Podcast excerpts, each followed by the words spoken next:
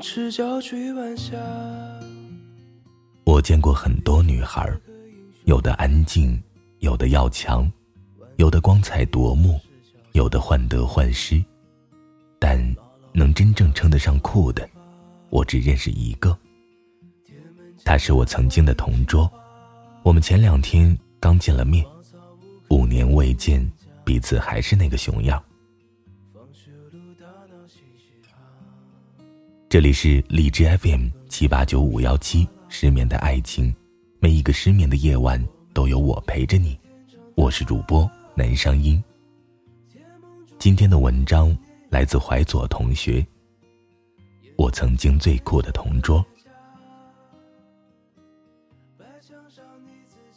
提前一天时，他说第二天需要去医院一趟，我有点纳闷儿，因为在我的记忆里。他虽然瘦，但身体却一直很好。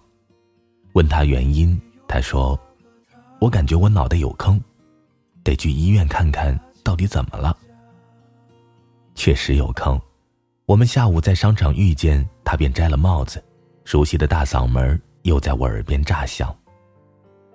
妈的，白花了我几百块钱，结果什么事儿都没有，太心疼钱了。要是检查出点毛病，我的钱也不至于浪费啊。然后他旁若无人的讲起了检查经历。当时我在后面排着队，看到前面的女孩把衣服脱了，我心里想：这他妈做检查怎么还脱衣服啊？轮到我的时候，我上去就问医生要不要脱衣服，医生说不用。我说那为什么前面的脱了？医生说人家检查的是腰，你检查的是脑子。你说我像不像个傻叉？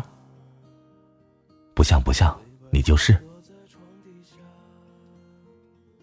他有着极强的社交能力，常惯的套路就是单刀直入，从不在乎你说的是什么，上来就讲他自己的故事，以最快的速度把你带入到他的节奏之后，三言两语，你们就算认识了。对熟人如此，对陌生人更甚。用他的话来讲，便是：我每次坐火车下车时。左右一长溜的人便全认识我了。我们认识八年了，二零一零年大家的高考成绩都不怎么样，然后同到了一所补习学校。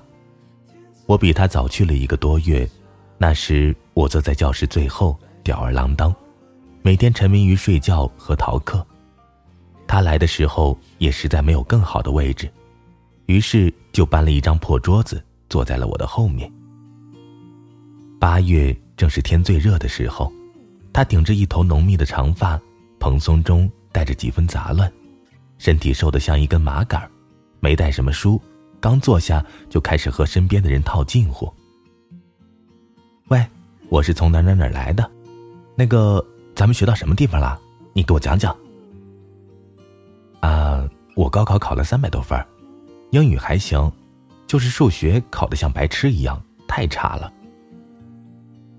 那，划重点的地方又到了，这就是他和人聊天的一贯风格。我没回头，但下课的时候他就拍了我一下：“同学你好，刚才我去办公室时，班主任让你过去一趟。”我毫不犹豫就直接过去了。班主任一脸懵逼：“我没叫你啊。”你是不是弄错了？再回去时，他和其他人一起哈哈大笑，我也笑了，于是我们就算是认识了。也就三五天的时间，他差不多就和全班人都混熟了，一部分是自来熟，一部分是因为人家从后门出去时，他就指指点点：“那谁，你衣服没穿好。”“哎，你的脸怎么啦？”“嗯，你好，咱们虽然不认识。”但我看你学习挺认真的，胡诌八扯一通，不熟也就熟了。他就像云一样飘忽不定，开学没几天就陆续的出现了迟到、早退、逃课等情况。之前我一直认为这种事儿只有我这样的人才能做，于是当他展现出了这种傲人天赋时，我们终于找到了一些共同语言。你逃课干嘛去了？我问。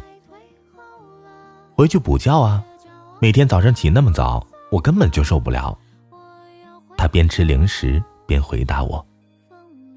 他逃课动的脑筋很足，班主任的课不逃，数学课不逃，剩下的他觉得不重要且老师看起来好说话的课，随心而逃。所以，尽管他一直逃课，但从来没有被老师抓到过。元旦时，他把我之前的同桌赶走了。你能不能去别的地方坐坐？我想和东哥做同桌，让他辅导一下我的学习。我当时的同桌很实在，不好意思拒绝，于是搬着桌子到了一边。最后半年，我和他就成了同桌。她是我见过身板最小但嗓门最大的女生，指东骂西，颇有一番将军的风采。下课时，我会拿着手机听一听汪峰的歌曲，他知道后直呼老土，然后把他的耳机递给我，放了一首《可观不可以》，然后说：“哥，以后听点年轻人的歌吧，求你了。”在那个大家都很土的年代里，他也展现了特立独行的土，头发经常蓬乱的像个狮子，要么就随便扎个丸子。秋冬季节，经常穿一件土黄色的大衣，下雨后靴子上还会沾着泥巴。靠门风大，偶尔他会把两只手揣在大衣的兜里，翘着二郎腿，歪着头听老师讲课。不知道有没有听懂，但从来不会记笔记。他说他的英语不需要学，随便考都在一百二十分以上。于是，在那一年的补习时间里。他没做过一张英语卷子，每次都是拿我的胡乱一抄，然后老师讲老师的，他挺着脑袋神游四方。但在数学上，他却显得极其认真，不会的题会反复问我，偶尔放半天假还会拉着我给他补课，把没学会的题再拿出来研究一遍。我说啊，我的报酬呢？他随手就扔给了我一包方便面。太熟了以后，骂人已经无法表达他的亲切感，于是他便开始挥拳打我。嘿，东哥，吃我一拳吧！然后拳头就落在了我的后背上。三次五次后，我心想，这孙子从哪座山上跑下来的，净做一些出人意料的事儿。他还会挑衅，爽不爽？有种你也打我啊！